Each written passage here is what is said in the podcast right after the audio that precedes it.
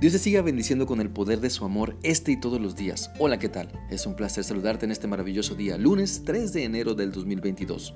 Te animo para que vayamos a la Biblia y podamos analizar lo que Dios nos muestra con el firme propósito de poner en práctica su palabra. Y este día vamos a ir a la carta de Primera de Pedro, capítulo 1, y vamos a leer los versículos 1 y 2, los cuales dicen así. Pedro, apóstol de Jesucristo, a los emigrantes esparcidos por el Ponto, Galacia, Capadocia, Asia y Bitinia, elegidos por el designio de Dios Padre para ser santificados por el Espíritu, para obedecer a Jesucristo y ser purificados con su sangre. Les deseo la gracia y la paz en abundancia.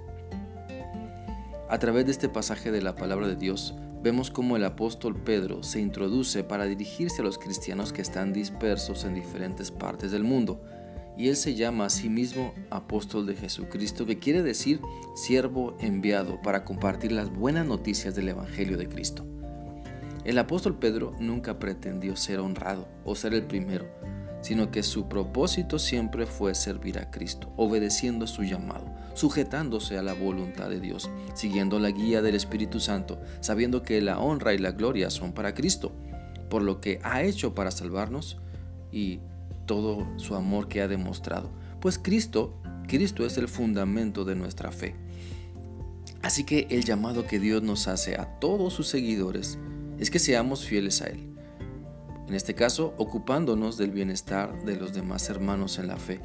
Mira, Dios usó al apóstol Pedro para que los cristianos en persecución fueran animados, consolados, fortalecidos y de la misma manera Dios quiere usarnos a cada uno de nosotros para que seamos de bendición para las personas que le necesitan, para quienes están en alguna necesidad, para quienes están desanimados, por ejemplo, quienes están quienes la están pasando mal por la falta de salud, economía o la pérdida de un ser querido o alguna otra cuestión.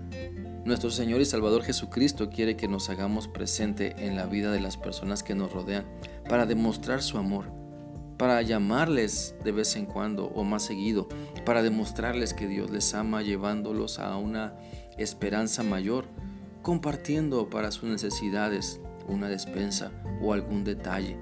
Y es que si le decimos a las personas, Dios te bendiga, entonces nos estamos comprometiendo a ser un canal de la bendición que Dios quiere darles. Debemos entender entonces que todos somos enviados por Dios para demostrar su amor.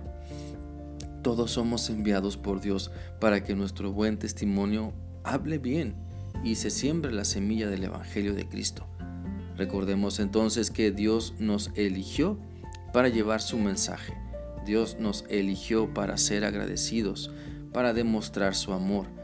Pero las personas que nos rodean necesitan ver en nosotros a Cristo para que puedan aprender lo que Él quiere también de ellas.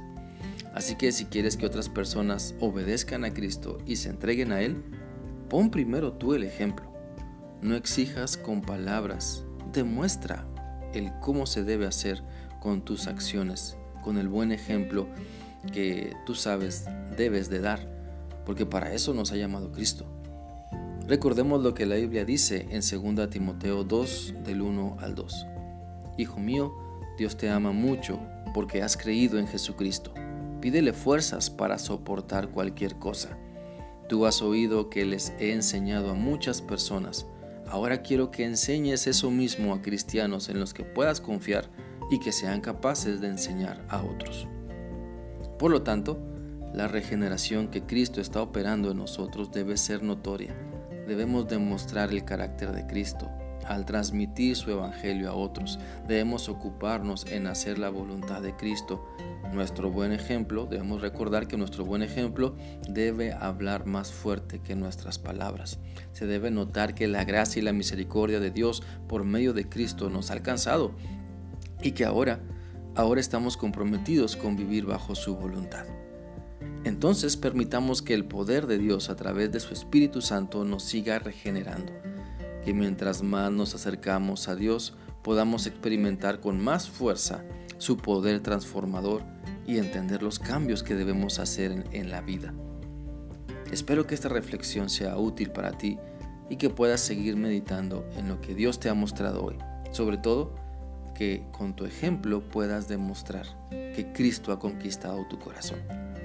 Que sigas teniendo un bendecido día. Dios te guarde. Hasta mañana.